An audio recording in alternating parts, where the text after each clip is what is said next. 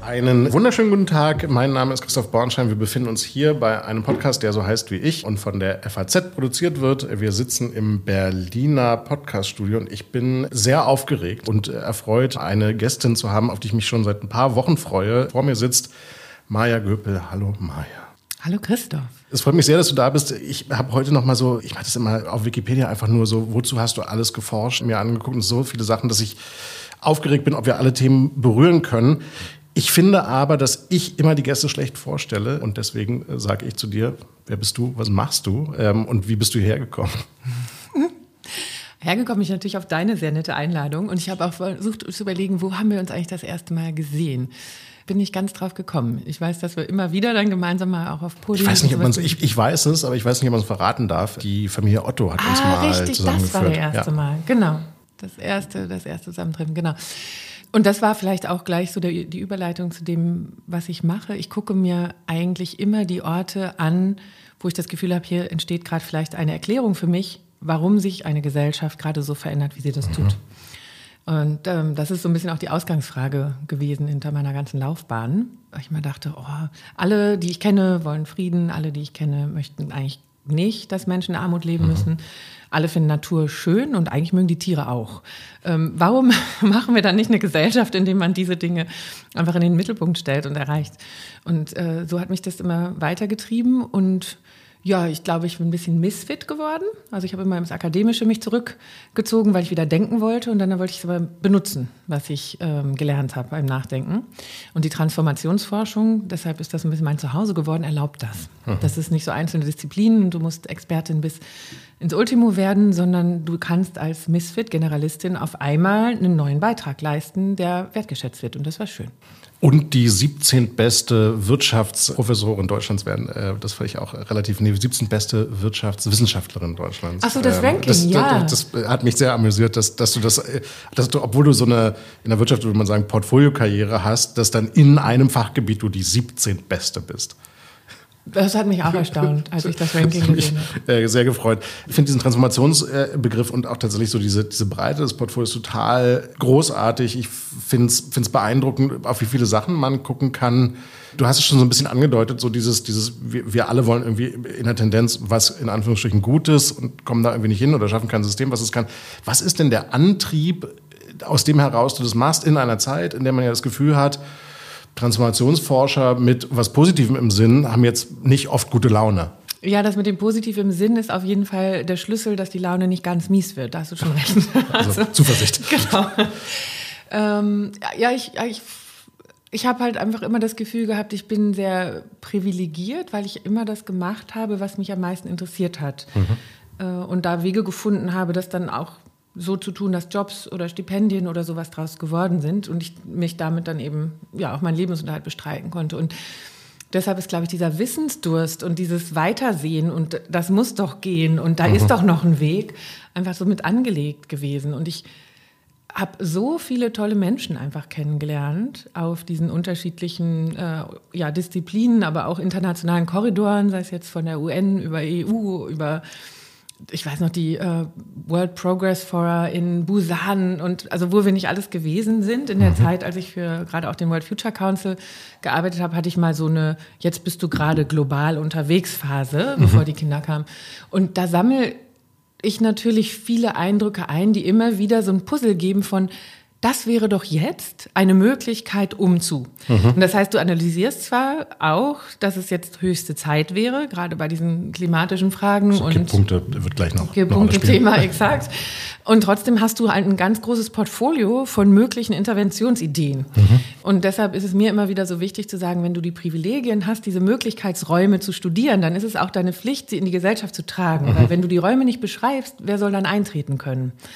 Und das ist, glaube ich, immer und immer wieder dieser Impuls. Und ich habe jetzt über Frustration gesprochen, so, so vom Ergebnis her kommend, also, und das ist meine distante Meinung, sind wir genau über diese Kipppunkte, über manche davon äh, gerade dabei, drüber hinwegzugehen. Mir geht es ja so ein bisschen um so, was gibt dir Zuversicht? Äh, was ist so dieses, und wir kriegen es trotzdem hin, ähm, was dann wieder irgendwie aufstehen lässt mit der Erkenntnis von, okay, wir wussten, dass es da irgendwie einen Kipppunkt gibt, jetzt sieht es nicht mehr so gut aus.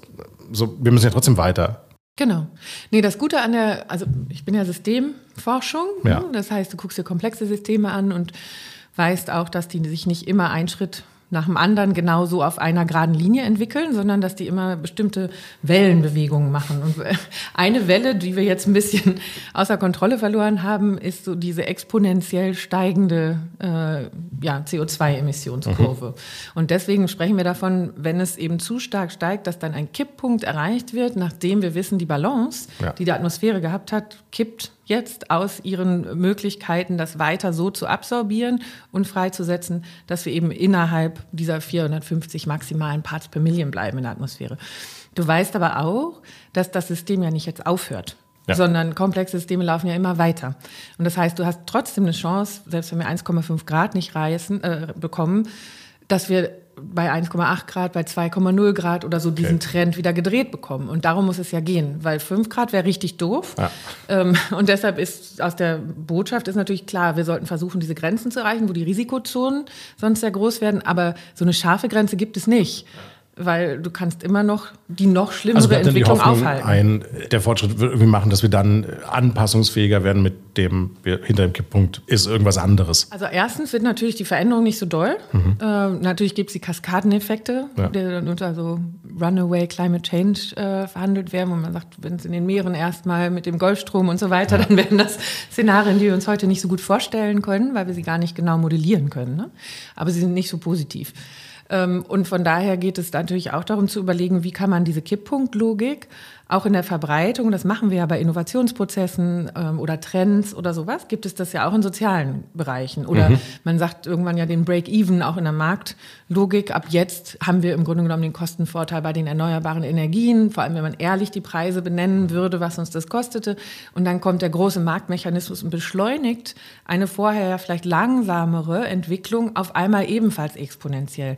Und deshalb kannst du diese Idee von dynamischen Entwicklungsprozessen, die sich beschleunigen können, natürlich auch im Sozialen suchen und versuchen zu bestärken. Mhm. Und das ist eigentlich auch das, was die Transformationsforschung, die für Nachhaltigkeitsfragen angetreten ist, immer wieder versucht zu machen.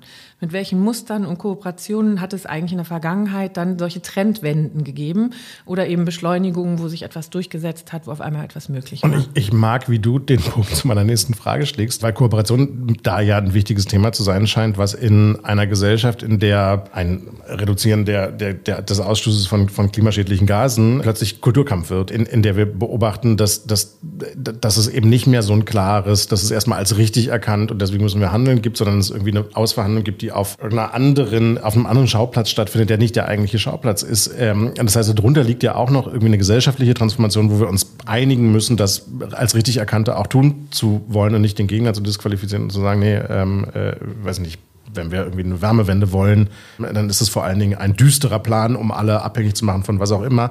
Wie, wie funktionieren gesellschaftliche Einigungsprozesse darunter? Abseits von, ich verstehe ja rational all das, was du sagst, aber trotzdem kommen wir als Gesellschaft, du sagst es ja, wir haben ein System, was nicht produziert, was wir eigentlich haben wollen.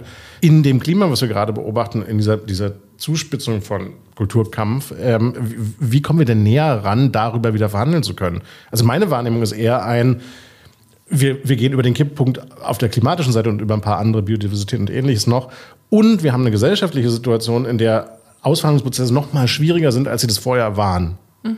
Meine Wahrnehmung. Mhm. Also ich glaube, du brauchst so ein bisschen eine Unterscheidung von unterschiedlichen Ebenen ja. und äh, Du forschst dazu. Ich, ich, ich darf das ein ganzes nee, nee, Stück genau. weit nur komplex ja, finden. Ja, ja, ja, absolut. Ist es ja auch. Ähm, und das ist ja das, weshalb gesellschaftlicher Wandel ähm, eine große Herausforderung ist. Und vor allem die Herausforderung ist, was ist Gesellschaft? Das müssen wir ja erstmal auch vorwegstellen. Und wer fühlt sich auch als Teilnehmende an der Gesellschaft und damit A in der Verantwortung, aber B auch tatsächlich auf der Ebene nach mir wird geschaut. Also ich fühle mich mhm. sicher, dass mhm. ich Teil dieser Gesellschaft sein darf. Und deshalb ist diese, wenn man sich anguckt, was Empfehlungen für eine Energiewende, für eine Ressourcenwende oder tatsächlich ja auch das Klimaschutzgesetz und andere große Veränderungsprozesse waren, kommt immer ein Begriff hinten raus aus jeder Kommission und das heißt Gemeinschaftswerk. Mhm. Also es müsste Politik die Rahmenbedingungen natürlich so neu ausrichten, dass es für Marktanreize, aber auch für Investitionen äh, von privaten GeldgeberInnen, aber auch die Idee von was ist gutes Wirtschaften tatsächlich mal neu ausgerichtet wird, inklusive der Subventionen etc. Da überstreiten wir, seit der Green Deal gesagt hat, hey, wir machen das mal. Wir sagen jetzt einfach mal, die Vision der Europäischen Union ist, wir haben eine zirkuläre Wirtschaft und eine dekarbonisierte Wirtschaft. Und das wird das Fortschrittsmodell des europäischen Kontinents, damit auch der Exportschlager in der Technologie. Und es ist für uns auch ganz gut, weil unsere Böden etc. und Möglichkeiten, da Wasser drin zu speichern, sieht auch nicht mehr so super aus. Sollten wir machen aus Eigeninteresse. Und das war dann eine Programmatik, wo die Politik wirklich versucht hat zu überlegen, welche Lenkungswirkung haben wir in unterschiedlichen Programmen, sei es bei Finanzen, sei es bei den Standards. Deshalb haben wir die Taxonomie bei der äh, Investition, deshalb haben wir die Reporting-Richtlinien bei den Unternehmen, deshalb haben wir Aufklärungskampagnen und ein neues Bauhaus, bei dem, wie kann man das architektonisch umsetzen. Und das ist so richtig einmal die Gesellschaft, also die Institution, die versucht, die unterschiedlichen Treiber in einer Gesellschaft und ihre Entscheidungen so darauf auszurichten, dass die alle gemeinsam in eine Richtung wirken können. Das haben wir jetzt national nicht so besonders super umgesetzt bekommen. Vor allem die letzten drei Jahre äh, wurde es immer schwieriger, einmal durch die externen Schocks.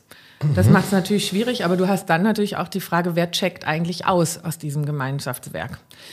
Und, und das wäre so ein bisschen der, der nächste Schritt gewesen, weil wenn du dich in der nationalen Politik, vor allem im konservativen Lager dazu unterhältst, dann ist der Eindruck nicht unbedingt, dass wir dazu Konsens haben, dass der Green Deal das Richtige ist. Und ich glaube, gerade wenn du so den, den amerikanischen Diskurs verfolgst, Fragen rund um ein, ist das wirklich das, was wir tun sollten oder ist es alles Hexenwerk, was nur dafür da ist, noch mehr Bürokratie auf die Wirtschaft zu werfen? Ich nehme die als lauter werdend wahr. In so einer Transformation, damit die dann irgendwann funktioniert, weil sie ja eben ganz lang läuft, musst du dann ja irgendwann zwischendurch auch gegen sowas steuern. Wie?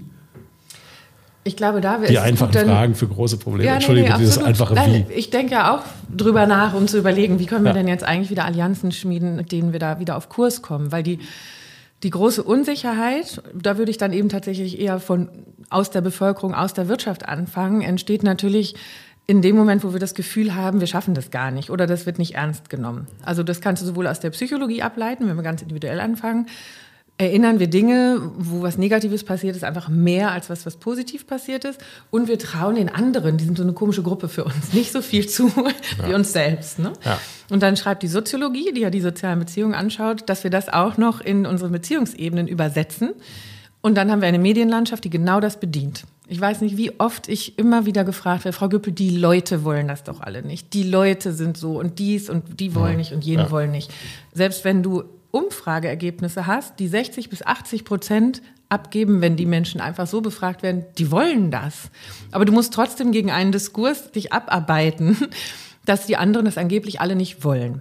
So, das ist die eine Ebene, die es uns schwer macht, dass wir diese kollektive mhm. Aktionsfähigkeit und die anderen ziehen mit, dass wir daran glauben. Und, und lass uns ein Wort parken, weil ich dazu nochmal, ja. äh, nämlich das Wort Narrative, ich will es nur ja. gesagt haben, und Fortschrittsnarrative, so, da kommen wir gleich hin, aber mhm. mach bitte weiter, ich finde es mhm. äh, so. Narrative und die, haben wir geparkt. Die dritte Ebene, und die, glaube ich, deshalb ist diese europäische Ebene so wichtig und geht so ein bisschen auch mit dem, machen die Amerikaner mit und so weiter, ist natürlich, dass wir eigentlich in einer Demokratie und einer Marktwirtschaft so ein bisschen eine ähnliche Idee von den geografischen Grenzen hatten zwischen dem Steuerungsapparat, der sich da Politik nennt, und der Governance-Ebene und einer Marktebene, inklusive vor allem, und das geht bis zurück zu den klassischen Ökonomen, dass Finanzmärkte und die Märkte, in derer sie ihr Geld einsetzen können, etwa ähnlich groß oder in sich gefasst sein sollten. Und das haben wir natürlich alles auseinander getrennt. Ja.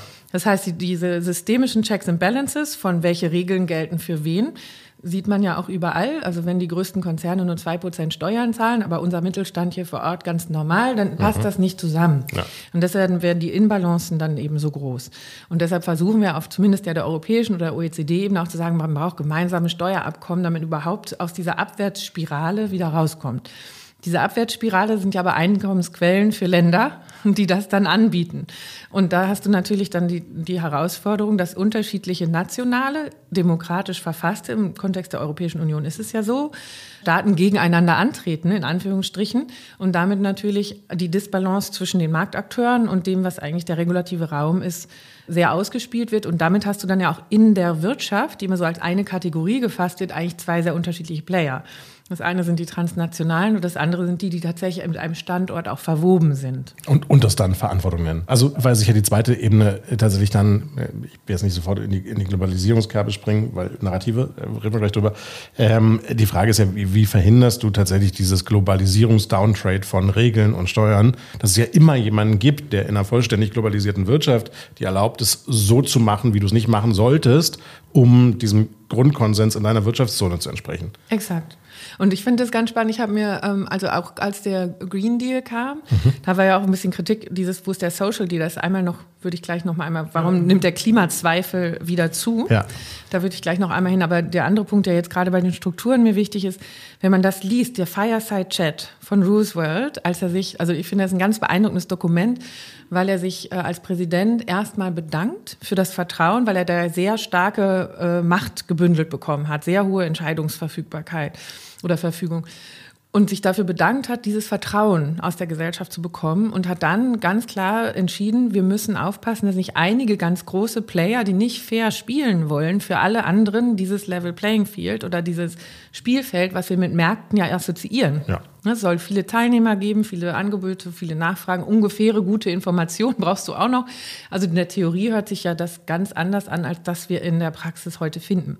Und er hat dann eben gesagt, wir müssen diese Monopolstrukturen, Oligopolstrukturen auch wieder zurückfahren und eigentlich wieder Markt schaffen in der Struktur. Und das schaffst du natürlich, wenn du eine US-amerikanische nationale Einheit hast, in der ein Präsident diese Verfügung machen kann, ganz anders, als wenn dann die Leute sagen, das hören wir jetzt ja auch überall, ja, wenn ihr uns jetzt nicht die Subvention geht, dann gehen wir halt nach China, dann ja. gehen wir halt hier, dann ja. gehen wir halt dahin. Und deshalb ist dieses Gemeinschaftswerk, der soziale Kontrakt, etwas, was aus meiner Sicht viel genauer in den Fokus gehörte von dem, wie schaffen wir das jetzt? Und jetzt komme ich die Schleife zu dem, warum wird da auch populistisch jetzt so stark gegen gearbeitet. Erstens haben wir damit die Matrize, dieses die, die können, checken aus und deshalb halten die sich gar nicht an die Regeln und damit kannst du ganz schnell in diese Elitenbashing Richtung abgehen ne? und sagen, siehst du, die bereichern sich alle nur selbst. Und wir haben ja auch, wenn man das ist empirisch... Was, was diese Somewhere-Anywhere-Diskussion ist. Exakt, ja. genau, exakt. Oder eben The Great Reset und solche Sachen. Ne? Und du hast natürlich aber, und es gehört dazu, das ehrlich zu sagen, seit 2008, 2009 dieses Muster von wir sozialisieren die Kosten und privatisieren die Gewinne tatsächlich ja statistisch ganz einfach auf dem Tisch liegen. Das heißt, es ist ja nicht nur eine freie Erfindung. Und ähm, jetzt zu überlegen, wo kommen diese Kräfte her, die eigentlich gar nicht dieses Gemeinschaftswerk wollen, sondern im Prinzip ja eigentlich die demokratische Regierbarkeit in der Idee, wie wir sie haben und mit einer sozialen Marktwirtschaft koppeln, gar nicht mehr wollen als Zukunftsvision. Und so tun, als ob es trotzdem eine dann eben illiberale Demokratie wäre, was in sich schon irgendwie Quatsch ist. So, und ich meine, das hast du in zwei Varianten. Das hast du im Rechtspopulismus, aber das hast du natürlich auch in den libertären Mindsets von den Tech-Milliardären. Ja. Also die haben auch keine Lust, ähm, gibt es ja auch so tolle Manifesten, wenn man sich die mal durchliest, so Sovereign Individual Manifesto von 97 oder so. Oder ja, Blog-Einträge oder sowas. Also das Letzte, was die Lust haben drauf, ist, dass irgendeine Instanz ihnen überhaupt diese Regeln noch auferlegen könnte, weil sie ja es besser wissen. Und das ist natürlich etwas, wie gehst du damit um, dass einmal die rechtspopulistischen Kräfte versuchen, tatsächlich ja auch diese Checks and Balances auszuhebeln, aber du hast es eben von einer ganz anderen Seite auch. Äh, mit ja auch einem Effekt zu einer Renationalisierung mhm. und damit einer nicht mehr Kontrahierungsfähigkeit dann auch Staaten zwischeneinander. So wenn ich anfange zu sagen äh, America First, ja. äh, dann bin ich eben auch bei ich bin echt und hart in einem Wettbewerb um auch den Preis, dass ich Schaden an anderen Dingen erzeuge. Eben, genau.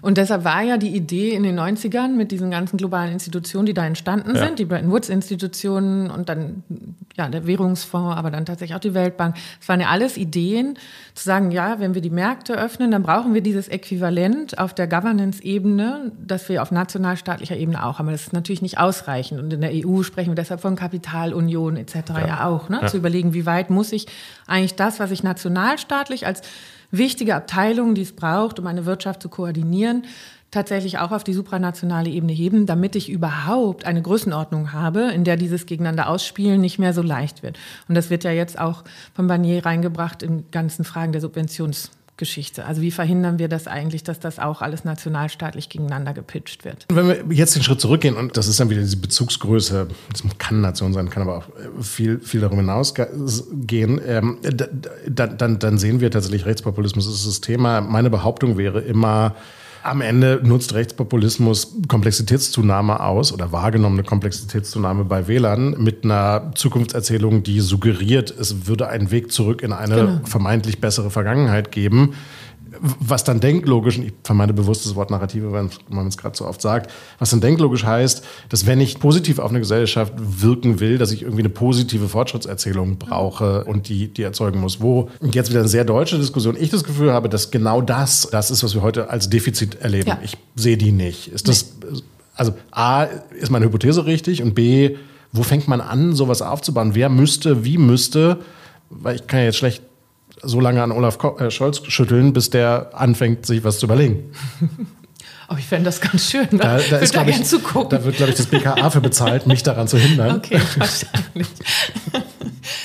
Nein, also ich glaube, wenn man sich anguckt, ne, was, was ist dieses Fortschrittsversprechen und wie wird das auch ausgedrückt? Das ist ja auch etwas, was dieses kapitalistische Wirtschaftssystem so getragen hat, ne, mhm. mit Wohlstand für alle nach zwei Weltkriegen.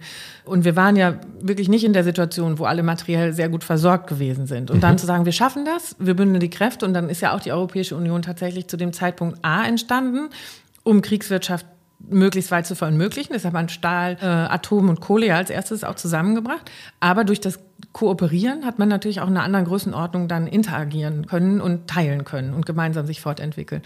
Und damit war ja dieses materielle Wohlstand ist für alle möglich, einfach so ganz klar mit einem positiven Zukunftsbild ja. verbunden und hat ja auch ganz klar eine, einen Lebensstandard ermöglicht, der vorher nie gewesen ist. Und jetzt wäre eben die Frage, was ist der nächste, das nächste Wohlstandsversprechen? Was mit einem Befund von, ja, wir hauen diese planetaren Grenzen gerade auf aller Ebene ein ja.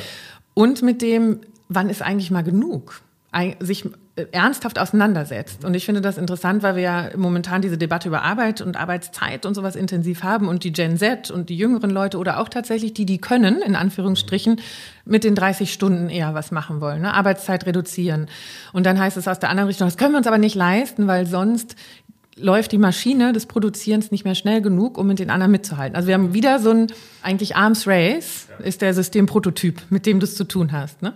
Und deshalb wäre es so wichtig, aus meiner Sicht mal zu fragen, wo ist denn das Wohlstandsversprechen, was in die heutige Zeit eigentlich passt?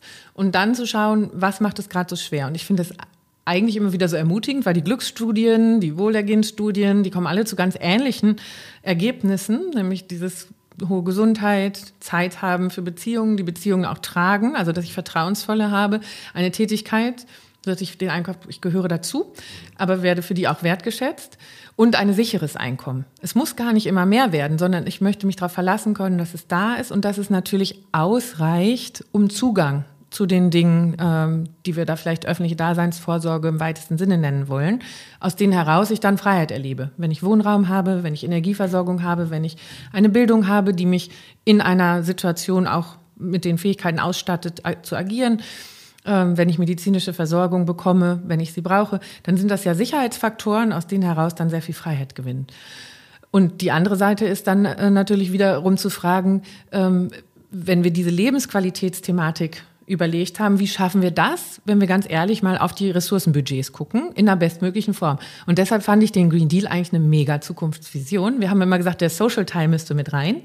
Also wo ist diese ganze Agenda von alle ähm, dürfen teilnehmen? Ich, ich, ich will gleich auch nochmal in dieses ganze Wettbewerbsfähigkeitsthema ja. rein, weil äh, irgendwie musst du das ja trotzdem erzeugen. Weil du befindest dich damit ja nicht im luftleeren nee. Raum, sondern du brauchst ja Sozialsysteme, die das tragen, die dann ja. irgendwie befüllt werden müssen mit irgendeiner Art von Wettbewerbsfähigkeit ich fand den Green Deal und finde den Green Deal vor allen Dingen deswegen ganz gut, weil er eben tatsächlich auch auf ein Wirtschaftsmodell fokussiert, was sagt, wir erzeugen auch Wert, mit dem wir wettbewerbsfähig genau. werden, sodass wir das an Lebensqualität finanzieren können. Ich glaube, das ist immer so ein bisschen die Sorge bei diesen Vier-Tage-Diskussionen, wenn man sie sieht, so dieses, und wir gehen aus dem Wettbewerb raus, weil wir irgendwie nicht mehr, weiß nicht, zu Kostenstahl produzieren können, die andere das können. Was ja. ist deine Antwort? Ich würde da auch auf zwei Ebenen antworten. Und das eine ist, natürlich können wir, wenn wir die Arbeitsprozesse anders organisieren, mhm. erstens ähm, noch in einigen Bereichen Produktivitätssteigerung mit Sicherheit einfahren. Ich glaube, in anderen Bereichen muss man auch mal ganz ehrlich sagen, die, die Qualität der Zeit, die ich dann an meinem Job verbringe, wird rudiment, also wird wirklich runtergefahren und die Leute werden krank. Also ja, die Phänomene ich, haben wir ja auch. Ne? Ich, ich, ich glaube auch, dass es, dass es immer zu breit diskutiert wird, so, so dieses Commodity, also absolute Preisindustrien äh, in einem industriellen Hochlohnland halten zu wollen um jeden Preis. Das kann man machen, wenn es irgendwie kritische Sachen sind, aber wir werden an bestimmten Sachen eben nicht mehr wettbewerbsfähig werden. Das sieht man ja bei Standardstahl schon so wahrscheinlich ist es einfach nicht. Ja, und deshalb ist die Frage, was sind kritische Dinge ja. und nicht. Ja. Das haben wir unter Resilienz durchaus auch debattiert, als die Lieferketten eben implodiert sind. Und bei einigen haben wir gesagt, oh, das ist vielleicht nicht so gut wie medizinische Versorgungsgüter oder andere Dinge wie Lebensmittel sind natürlich erstmal, und das ist ja auch die gute Rückbesinnung für so biologische Wesen wie uns, eine Grundversorgung, die man vielleicht in den Fokus stellen sollte. Und die andere Thematik ist dann natürlich zu fragen, wie schaffen wir das eigentlich aus diesem Wettrennen immer schneller noch mehr produzieren zu müssen raus? Das wäre diese Global Governance-Frage ein Stück mhm. weit auch, weil die Idee, dass man durch Freihandel für alle eine bessere Verteilung von dem, was es gibt, also was du ansprachst, ne, dass wir Dinge dort produzieren, wo vielleicht A, die Ressourcen da sind, B, die klimatischen Bedingungen besser sind äh, oder die Menschen eben eine bestimmte Ausbildung genießen oder noch ein anderes Lohnniveau. Das ist ja diese Idee von alle profitieren vom freien Handel. Ja. Aber inzwischen haben wir in vielen Bereichen so, dass es eigentlich ein Zero-Sum-Game geworden ist. Und das ist in der Summe natürlich eine fatale Diagnose, weil du gar nicht mehr sagen kannst, alle können sich spezialisieren und damit gemeinsam nach vorne gehen, sondern da haben wir wieder so ein Wettrennen inzwischen, genau. von der KI angefangen äh, bis jetzt zu der Sicherung von den Ressourcen, mit denen man die erneuerbaren Energien äh, bauen kann. Die haben ja immer so eine Hardwareanteil, ähm, den man eben auch aus der Erde holen muss. Und deshalb ist ja diese Frage, wo wollen wir eigentlich hinrennen, schon eine, die man stellen sollte. Genau, und dann sind wir bei, bei der zweiten Ebene von, ich verstehe, dass du, dass du Green Deal für, eine, für, eine, für ein gutes Zukunftsnarrativ hältst. Du siehst mich immer noch an, an Scholz schüttelnd. Ja. Ähm, der braucht jetzt also nicht nur ein Zukunftsnarrativ und wir haben die Frage, wo kommt das eigentlich her, sondern er braucht auch noch eine Industriestrategie. Das ist das, was ich wichtig verstehe. Genau. Ähm, auch da nehme ich einen Mangel wahr. Ich glaube, in Deutschland ist man dann schnell immer, wenn man Industriestrategie sagt, in so einer Dirigismusdiskussion, die ich nicht meine. Aber siehst du, also vielleicht frage ich ein bisschen zu sehr nach Silberstreif am Horizont, aber, aber nimmst du wahr, dass das A verstanden und B adressiert ist? Ähm, ja und nein. also, okay. weil ich finde, wenn man sich anguckt, was äh, die Europäische Kommission, finde ich, auch wirklich gut versucht hat, und in meinen Folien bei Präsentationen findet sich das immer, ist zu zeigen, was wird denn eigentlich sich in der Lebensqualität der Menschen verändern. Mhm. Du hast auf einmal gesunde Lebensmittel zugänglich für alle. Da sind nicht mehr zu viele Pestizide drin. Das Grundwasser können wir weiter trinken, anstatt dass es demnächst ungenießbar wird. Du hast lebenswerte Städte. Du hast eine ähm, zirkuläre Industrie. Das wäre die Frage, ne? was ist die Industrievision eigentlich, wo so wenig Müll wie möglich anfällt. Das ist ja auch ein Design-Challenge mhm. eigentlich. Und wenn du mit Ingenieuren, Ingenieuren sprichst, die haben da ja Bock drauf. Also das wäre ja auch wirklich an die ja, ja. Kunst der Deutschen anknüpfend. Das wäre doch gelacht, wenn wir das nicht hinkriegen. Und dafür musst du natürlich die Parameter setzen. Und das wäre der politische Raum. Also ich finde das hochinteressant, wenn wir diese ganze Diskussion, können wir Wirtschaftswachstum vom Ressourcenverbrauch entkoppeln, immer nur wieder in der Ja-Nein, Ja-Nein-Debatte machen, anstatt zu sagen, was bräuchte es dafür? Das Wichtigste wäre zu sagen, wir machen den Cap. So wie das beim CO2 jetzt versuchen, müssen wir das beim Ressourcenverbrauch auch machen. Finnland hat das bei Primärressourcenverbrauch gemacht. Dann hast du den Anreiz gesetzt, jetzt die bestmöglichen Lösungen und Geschäftsmodelle in die Welt zu bringen, die das schaffen, Wachstum wie auch immer wir das dann genau bilanzieren wollen. Ich, ich wollte gerade sagen, das, genau. das, das, ist dann die Diskussion, vor der sich alle scheuen, die wir heute Degrowth-Diskussion nennen, obwohl das irgendwie ein komischer Euphemismus ist für, ja, vielleicht schrumpfen wir sogar auf den Verbrauch von irgendwelchen Sachen und mutmaßlich brauchen wir das.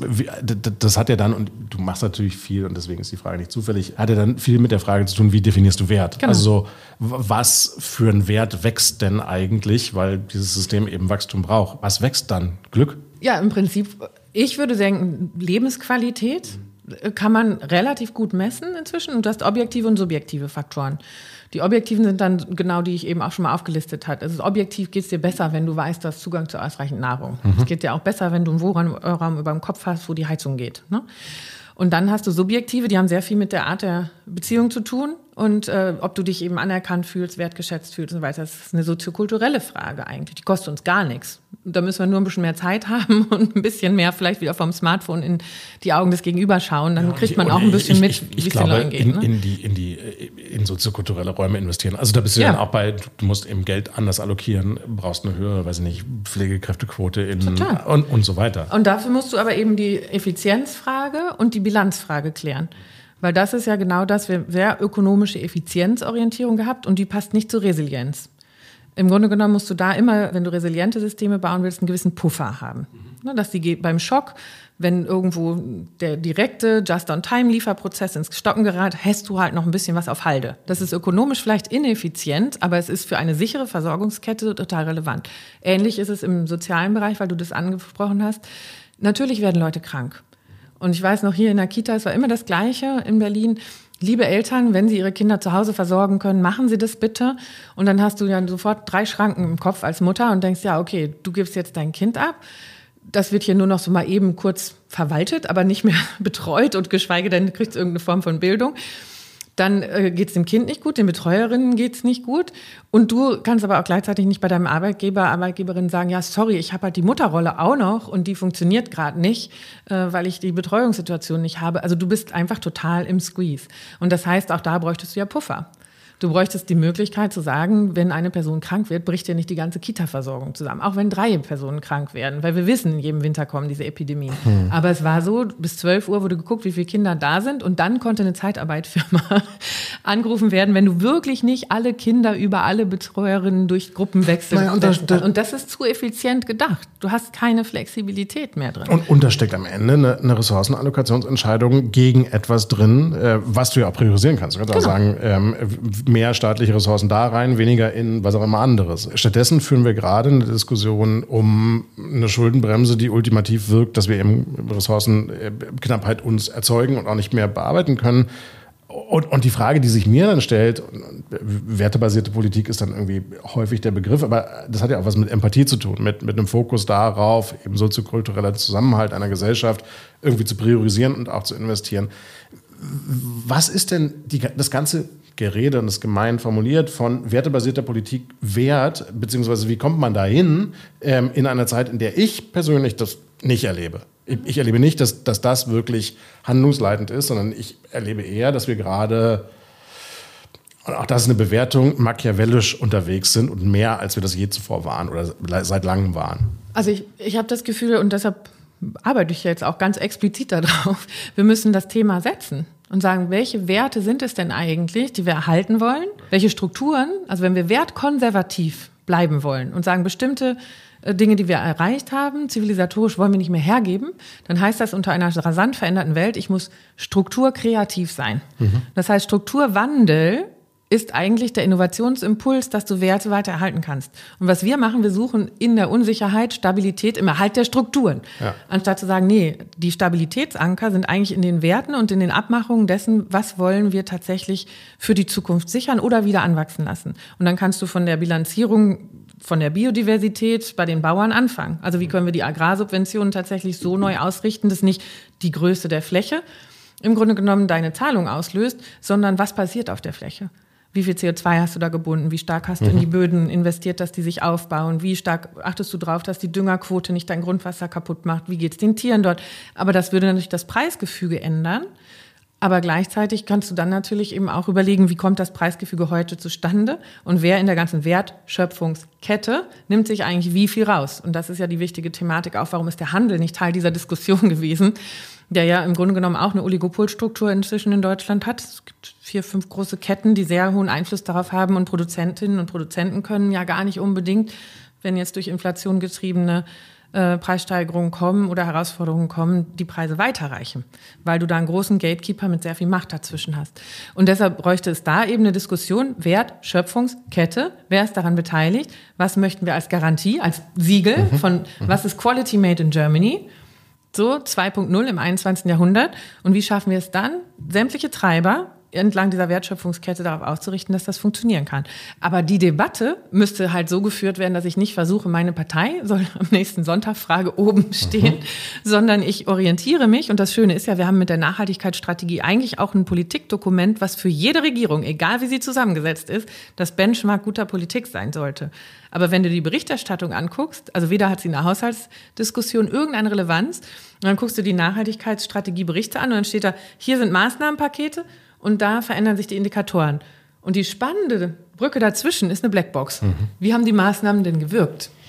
Das triggert eine, eine Frage, und das ist vielleicht ein gemeiner Vergleich, aber die Wahrheit der politischen Auseinandersetzung nimmt man doch tatsächlich als A kämpferisch und B reaktiv auf tatsächlich heute eher ein, du hast es schön formuliert, ähm, auf die Sonntagsfrage ähm, und die Zahlen der AfD war, so ist ja keine Gestaltung möglich. Mhm. Also so der Eindruck, den man, den man, wenn man dir einfach zuhört, hat ähm, und so dieses, die Beschreibung von was müssten wir tun mit der Beschreibung von Kipppunkten zusammenführt, ist so, haben wir einen politischen Kipppunkt erreicht, wo wir diese Art von Einigung überhaupt nicht mehr erzeugen können. Weil alles das, was du gerade gesagt hast, ist ja erstmal auf der ersten Ebene richtig. Wenn das aber ein grünen Politiker sagen würde, ist es verbrämt als ideologisch ja. und deswegen qua Absender falsch. Ja. So, wie, wie kommt man da hin, sowas wieder zu ändern? Weil wir ich, müssen das ja ganz ja, offensichtlich, weil sonst können wir uns absolut. nicht mehr darüber einigen. Na, ich finde diese Demokratiefrage deshalb so wahnsinnig wichtig, weil wir uns die Möglichkeit gibt, uns zu fragen, wir haben, also Menschen sind ja imaginationsbegabt. Ne? Wir überlegen uns ja, genau, Narrative gut. Genau. So. Deshalb, wir überlegen uns ja, wie könnte man eigentlich ein bestimmtes Ziel erreichen. Ja. Und dann bauen wir nicht nur Technologien, die wir anfassen können und Produkte, sondern wir bauen auch soziale Technologien. Und Geld. Das, zum Beispiel, genau.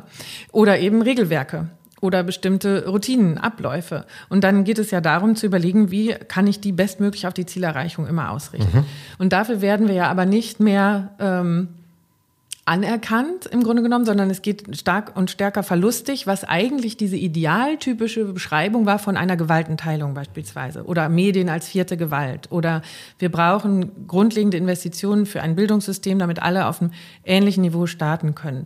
Und das sind ja ganz klare Überlegungen, die aus der Idee herausgekommen sind, unter welchen Bedingungen kann eigentlich eine Demokratie funktionieren. Dass zum Beispiel A, in den Medien die Informationen so aufbereitet werden, dass BürgerInnen überhaupt die Entscheidung treffen können und nicht maximal verwirrt werden und zwar extra.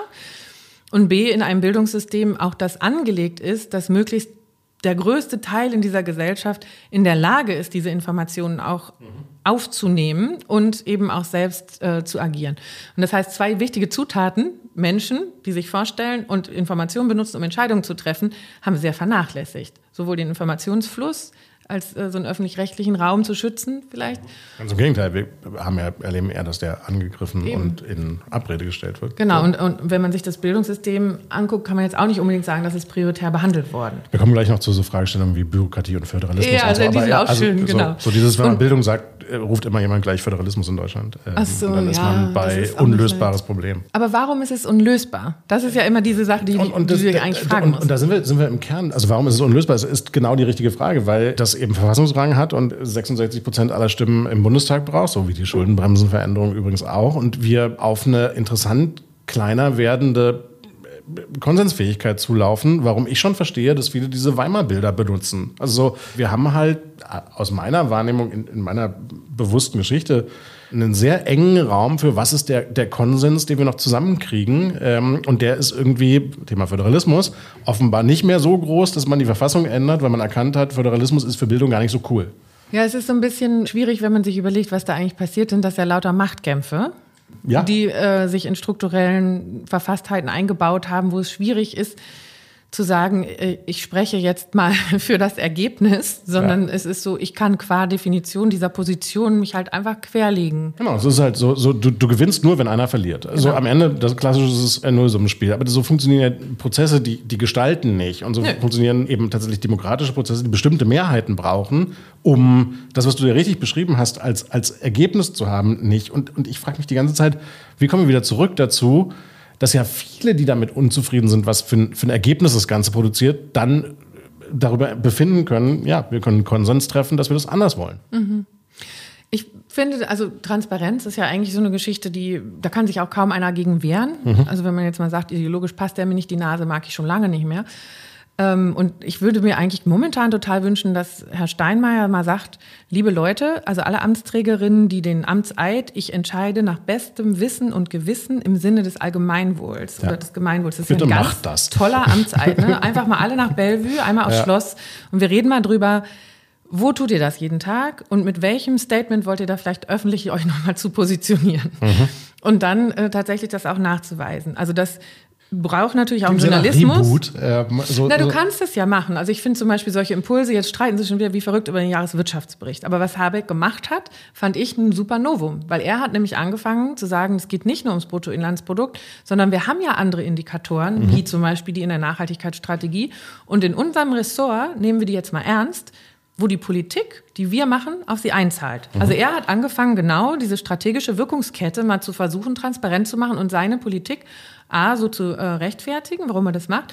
Und B, natürlich dann auch Mut zu machen. Das wäre ja das Positive, wenn man es drehen würde, zu sagen, wir schaffen das, weil die Ziele sind super. Also wenn du fragst, wo ist im Moment die positive Vision, die könnte die Nachhaltigkeitsstrategie sein. Ne? Klar, gute Bildung, gute Gesundheit, Wohnraum, funktionierende Technologie und so weiter. Dann bist du wieder bei dieser, dieser Projektion eines Kulturkampfes. Habeck könnte sich aufs Dach des BMWK stellen und 100-Euro-Scheine runterwerfen und es gäbe Menschen, die das irgendwie eine richtig schlimme Idee finden würden, weil es den Verkehr behindert, mutmaßlich. Also du, was ich meine? Also so, wir sind eben in einem Diskursraum, der gerade nicht mehr nach gute Idee oder schlechte Idee sortiert, sondern von wo kommt die eigentlich und kann ich mit irgendwas auf den Ideenhabenden, die Ideenhabende werfen. Genau. Hast du den Postillon, den fand ich so super. Die haben irgendwann gesagt, wir haben jetzt die KI für euch entwickelt, wo ihr, egal was euch nervt, gar nicht mehr selber drüber nachdenken müsst. Wir spucken für euch aus, warum die Grünen schuld sind. Ja. ja. Und so machen wir das ja mit einigen Dingen. Ne? Also dieses in einer Situation, wo der Stress zunimmt, habe ich zwei mögliche Reaktionen. Das ein, oder prototypisch. Dazwischen gibt es natürlich Variationen oder äh, Skalen. Mhm. Und das eine ist, ich mache alles auf mich und bin stinksauer auf alle anderen. Das haben wir auch bei Corona schon gesehen. Das sind die Aufstampfenden, die man so Richtig. Und dann sehe ich zu, dass ich beim nächsten Mal noch mehr Klopapier mitnehme, weil jetzt hat es mir nicht gereicht. Und wenn es im oder, Regal wenig oder ist. Öl. Oder ich bestelle halt 30 Kilo Mehl. Ich weiß nicht, ich habe so eine Bio-Lieferdienstkiste, die haben dann gesagt, Frau Güppel, wir können jetzt nur noch alle zwei Wochen liefern. Ich so, wieso das denn? Ja, die Leute bestellen so wahnsinnig viel, 30 Kilo Mehl und so. Ich so, ja, aber dann macht doch ein Limit auf das, was man pro Woche bestellen ja. kann. Und dafür können sich alle wieder relaxen, weil es kommt regelmäßig. Und das wäre die andere ich, Variante. Ich glaube, ein guter Indikator, wir haben die Zahlen gerade nicht, da ist auch äh, die steigende Anzahl an äh, gemachten Jagdscheinen. Äh, also so, so dieses, ja. das, das zeigt diesen, okay, wenn das ja alle nicht mehr funktioniert, dann muss ich es eben selber machen. Dann ja, oder Wald. den Cybertruck. Ja. Apocalypse-Friendly Technology, ja, oder stimmt. wie hat das schön, Deutsch schön. gesagt? Ne? Fährt überall drüber. Ist leider dann eben auch wieder, der hat den Zeitgeist verstanden. ja, aber es gibt, und das ist so wichtig, es gibt ja auch all die anderen. Ja, es gibt ja. genau die, die systemisch reagieren und sagen, okay, hold it, ich verstehe ganz genau, dass es jetzt der Zeitpunkt ist, sich mal richtig zu wundern und Danke zu sagen, warum war das beim Marktregal bisher denn immer voll? Oder eine Zeit lang das Klatschen auf dem Balkon bei den Pflegekräften mhm. war ja genau das. Wir haben dann blöderweise das nicht in Politik umgesetzt. Und deshalb ist so dieses, ja, klatschen noch dreimal, aber den Inflationsausgleich kriegt ihr als Pflege immer noch nicht, obwohl ihr vorher schon unterbezahlt war. Ja. Das ist keine gute Botschaft. Ne? Ich habe jetzt also, leider Boris Becker auf einem Flachdach in London im Kopf. Egal, der hat da auch mal geklatscht. Hat er, ne? Ja, ja okay. Also Systemrelevanz ja. ist ja eigentlich ein super Einflugsschneise gewesen, um zu sagen, wo kommt dieser soziale Kontrakt wieder her? Weil wir mhm. da ja gemerkt haben, wenn es richtig Krise ist, was sind die Dinge, die wir nicht ausmachen wollen? Mhm. Was brauchen Menschen als erstes? Und das war ja eigentlich wie so ein Brennglas, so, wut, das wäre eine Priorisierungsmöglichkeit. Ne? Und dann siehst du dir aber in den Debatten das an und was ist da wieder das Wichtigste? Irgendwelche Finanzmarkt, die nächsten Technologien etc. pp, ohne wirklich zu fragen, wofür setzen wir denn diese ganze digitale Revolution bestmöglich ein? Das wäre ja auch die Idee, zu gucken, wie kann das Industriemodell 3.0 wirklich diese technologische Revolution in den Dienst nehmen, anstatt zu sagen, anything goes, was du auch immer verkloppen kannst. Und dann haben wir Einhörner und sind total stolz drauf, dass wir jetzt auch ein neues äh, Startup haben, was noch mehr Lebensmittel ins Haus schleppt. Also es ist ja wirklich nicht so richtig äh, aber, aber orientiert. Du, äh, und ich, ich, ich kaufe das alles. Du kommst halt nur an den Punkt von, wenn wir davon ausgehen und annehmen, dass, dass viele der Effekte, wie eben der Cybertruck und äh, 30 Kilometer kaufen, eine Reaktion und irgendwie eine nachvollziehbare Reaktion, äh, psychologisch ja auch, auf zunehmende Komplexität sind. Ähm, und das sind sie irgendwie. Es wird ja nicht mehr unkomplexer. Also so, nee, das stimmt. Äh, wir, wir, wir stehen ja hier jetzt gerade im Moment von, das ist der unkomplexeste Tag dieser Woche. So ab nächst, ab morgen wird es noch komplexer. Also du, du musst doch irgendwie auf, auf der großen Skala von die ganze Gesellschaft, was auch immer das sein mag, die Menschen dazu ertüchtigen, Komplexität nicht mit wütend sein oder 30 Kilo Mehl kaufen auszuhalten machen wir in der Bildung was falsch? Also so, mir, mir geht so ein bisschen, du, du, hörst es natürlich raus, um diese Frage von, von wo muss man rein? Und die können nicht alle, alle Minister zu Frank-Walter äh, Steinmeier gehen und der schüttelt sie, weil ich es nicht darf, weil das BKA bezahlt wird, damit ich es nicht machen kann. Nee, wir könnten ja unterschiedliche Varianten für unterschiedliche Gruppen in der Gesellschaft suchen. Das ist sehr zugespitzt, ich gebe das zu. Ähm, also diese Suche nach der Silver Bullet, die kennen wir auch, ne? Und das ist so die andere doofe Botschaft aus der Komplexitätsforschung, die gibt es nicht, sondern nicht. es ist immer conditioned arising. Ja. Da sind wir ganz nah beim Buddhismus. Also bestimmte Events, ich weiß, seit dem 7. Oktober war das nicht mehr so einfach über Kontext zu reden, aber mhm. es ist etwas, wo wir hingucken müssen. Ne? Und dann heißt es natürlich nicht, ein bestimmter Kontext legitimiert jedwede Aktivität, aber es gibt immer verschiedenste Treiber, die eine bestimmte Entwicklung wahrscheinlicher oder weniger wahrscheinlich machen. Mhm.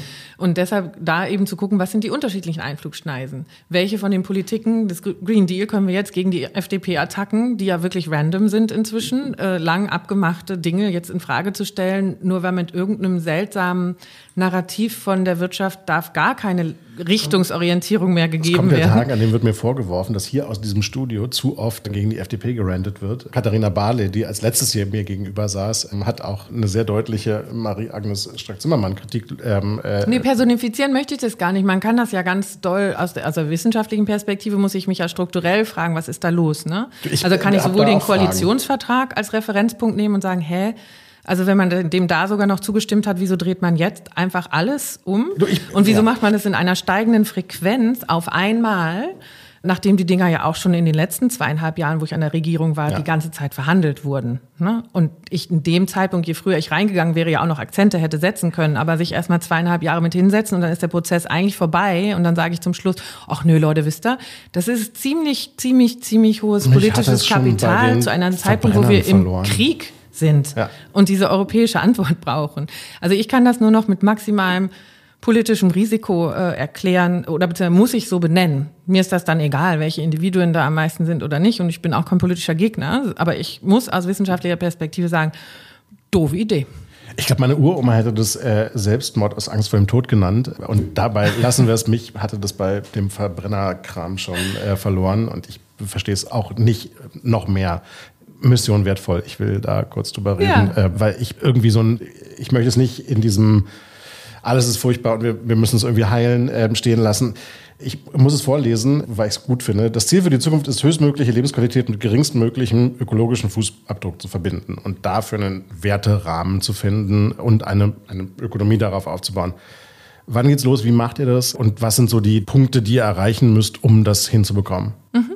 damit das funktionieren kann? Ja, Genau, also dass es funktionieren kann, haben wir eigentlich auf drei Ebenen gesetzt. Und zwar das erste ist wirklich Wissenschaftskommunikation noch mal interaktiver zu machen. Also mhm. Also so ein bisschen das Verständnis von, es gibt ja ein Science Media Center, mhm. wo Journalistinnen äh, anrufen können und sagen, das, was da diskutiert wird, kann man das mal eben kurz an die Professoren schicken und die sollen uns das mal erklären. Aber wenn man die Antworten liest, dann muss man schon noch Wissenschaftsjournalist sein, mhm. um das zu mhm. verstehen. Deshalb so die Science Society Center. Wie kriegen wir es wirklich leicht? Das habe ich ja auch die letzten Jahre gemacht mit den Büchern oder mit Auftritten ähm, oder mit Kooperationen eben mit Kulturschaffenden nochmal anders anschlussfähig. Ich will das nicht aufgeben. Selbst das heißt, wenn wir den merken, Raum schaffen, dass das Fakten definieren, worüber wir diskutieren. Genau. Also wow. wirklich sagen, Denkräume sind wichtig und auch jetzt gerade, wenn man den Eindruck, sie werden künstlich verstellt, sie immer wieder zu öffnen. Denkräume öffnen, damit wir anders über Möglichkeiten sprechen können. Mhm. Und das zweite ist Brücken bauen dass wir gesagt haben, wir wollen wirklich versuchen, wie schafft man das, was du beschrieben hast. Das ist alles nur eine grüne Idee mit einer anderen Perspektive, ich hab, ich mit einer nur, anderen Referenz Meinung, und deshalb aus der Wertperspektive zu starten und zu sagen, was ist uns denn eigentlich wertvoll? Weil ich glaube, niemand würde sagen, mir ist es egal, ob ich morgen noch was zu essen habe, mir ist es egal, äh, ob die also wenn wir über Tierwohl sprechen, sind sich alle einig, dass die Tiere eigentlich nicht so gefoltert werden sollten, wie sie es halt werden. Und welche Wertschöpfung wollen wir denn eigentlich in Unternehmen verankern? Und dann hast du eine Mischung zwischen dem Diskurs von Wert und der Art, wie wir Werte messen. Und dann bist du bei den Indikatoren. So beim Bruttoinlandsprodukt, welche Werte fallen da immer raus?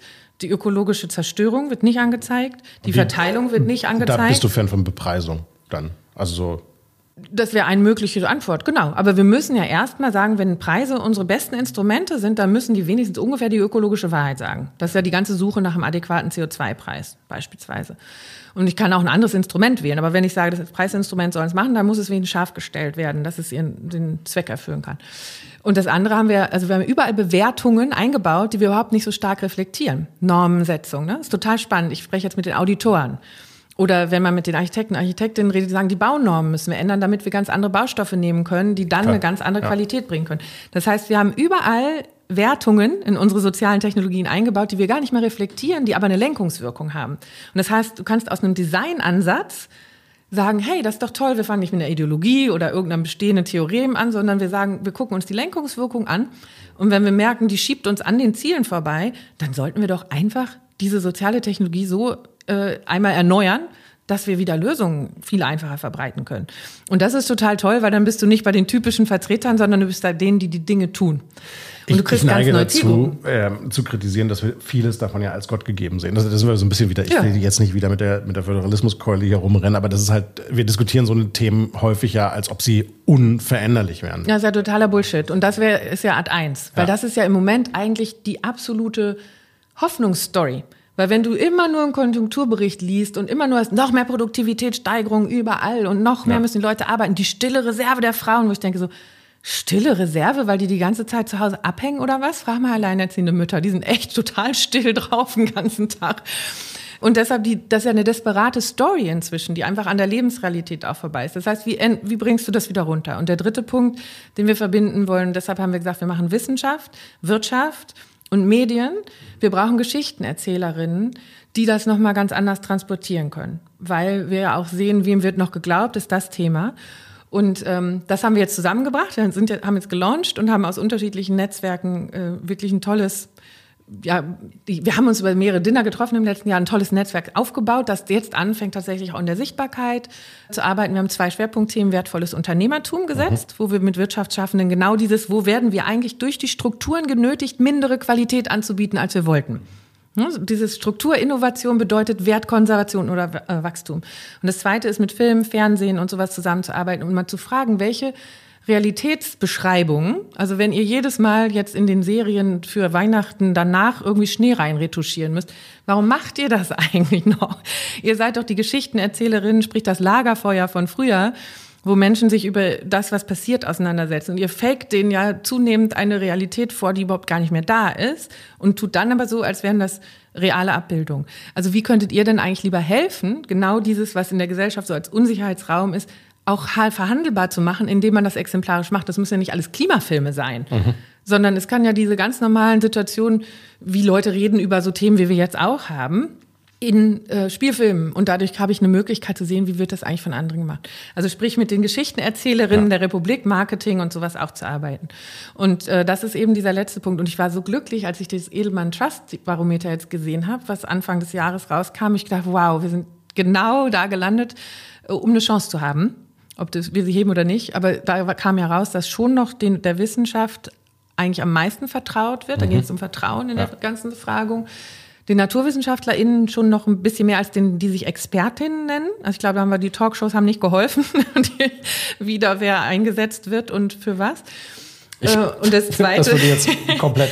Und das zweite ist aber, dass der Wirtschaft A vertraut wird, aber B mehr Haltung von ihr verlangt wird. Also der Wunsch, sich auch hinzustellen und zu sagen, dafür stehen wir und äh, dafür treten wir an und wir gehen aus der Komfortzone raus auch dafür.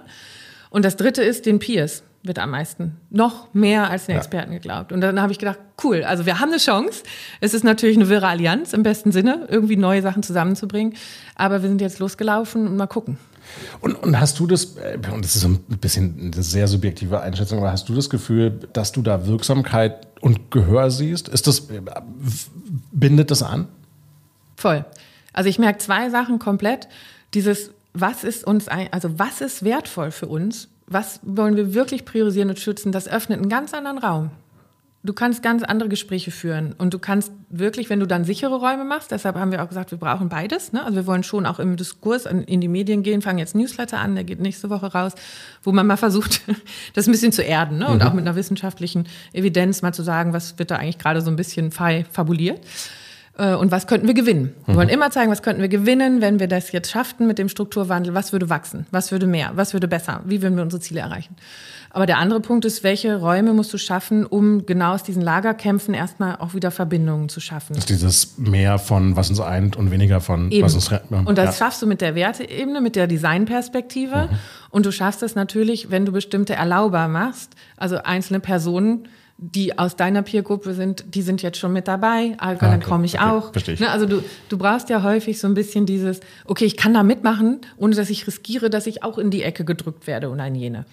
Und ähm, das findet total viel Resonanz. Also gerade dieses Erlauben, dieses ich kann da mitmachen und Leute sagen mir, dass ich einen Beitrag leisten kann, selbst wenn ich nur Filmschaffende bin, nur. Hm, viele wollen Filme schaffen, aber da hat man nicht das Gefühl, ich bin jetzt gerade am Stellschraube der gesellschaftlichen Veränderung vielleicht. Aber dieses Du kannst auch was tun, das erinnert mich so ein bisschen an diese For Future Bewegung. Das war vor der Corona-Krise, ne, da war ja Fridays for Future, aber du, du erzählst es so, als ob ich es vergessen hätte, habe ich nicht. Hast du nicht, ja, aber es wird ja so ein bisschen für tot erklärt und ich fand, was damals auch in Deutschland explizit passiert ist, ist so ein bisschen jetzt in dieser ganzen Greta-Debatte und ist jetzt Fridays for Future abgerutscht, komplett aus dem Blick geraten. Und das war, es waren ja nicht nur Demonstrationen, sondern wir hatten in jedem Sektor eine For Future-Gruppe.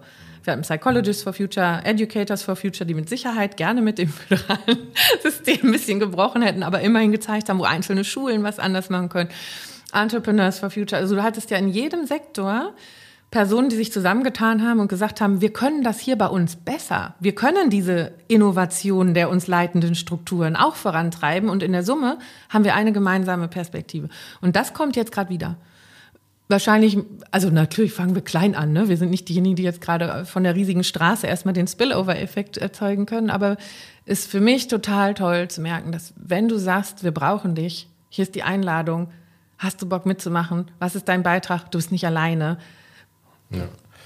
Und das legt den Bogen zu der letzten Frage, die ich dir stelle. Und die lautet, ähm, was lässt dich optimistisch in die Zukunft gucken? Ähm, die stelle ich tatsächlich äh, jeder, die hier vor mir sitzt. Ähm, also stelle ich sie auch dir. Man hört es aber fast schon ein bisschen gerade, glaube ich. Ja, ich habe auch gemerkt. das war so. Das ist jetzt so. Nein, es sind, glaube ich, wirklich diese, diese Begegnungen. Also ich bin, zwei Dinge berühren mich wahnsinnig. Vielleicht sind es auch drei. Und das eine ist, ich, ich finde, das unwahrscheinlich, dass lebendige Wesen Liebe begabt sind. Liebe ist so eine wirklich wahnsinnige Kraft, die ja auch alles andere im Zweifel dann diese ganze Fragen, geht das überhaupt, sollte das überhaupt irgendwie so einmal kurz mhm. wegmacht und so einen positiven Moment auch freisetzen kann. Das zweite ist Schönheit. Also diese in Exzellenz oder im Design oder in der Anordnung, wie die Natur verschiedene Sachen gelöst hat. Ich meine, dann freuen wir uns darüber, dass jetzt Vodafone irgendeinen blöden Roboterhund da durch die Gegend zieht und freuen uns über Humanoide, die vielleicht fast so laufen können wie wir. Das Original ist so unfassbar beeindruckend schön und hat Liebe in sich. Da verstehe ich manchmal nicht. Wieso fokussieren wir nicht auf diese Sache? Ne? Aber da schlummert das Potenzial. Und deshalb dieses menschliche Potenzial, über sich hinauszuwachsen, das ist immer und immer wieder das. Und wenn ich dann Zuschriften bekomme, sei es von Malern, die sagen, sie hören meine Podcasts, während sie äh, Bilder malen, oder Personen, die sagen, sie haben äh, das Buch gelesen, das hieß ja eine Einladung, das erste, unsere Welt neu denken, und sie haben jetzt das und das bei sich gemacht und sie machen jetzt dies mhm. und jenes und sie haben wieder Mut gefunden und sie machen den nächsten Schritt. Das ist toll, da bin ich vielleicht privilegiert, weil sowas in meiner Inbox auch kommt und dann halte ich es besser aus, von außen wieder dieses ganze, Frau Göpel, das geht doch alles nicht. Wer sind Sie überhaupt, dass Sie uns das sagen wollen? Ich finde das äh, das schönste und humanistischste Plädoyer, positiv humanistischste Plädoyer zugleich. Ähm, und danke dir, dass du da warst. Vielen Dank, Maya Göpel. Danke dir für die Einladung.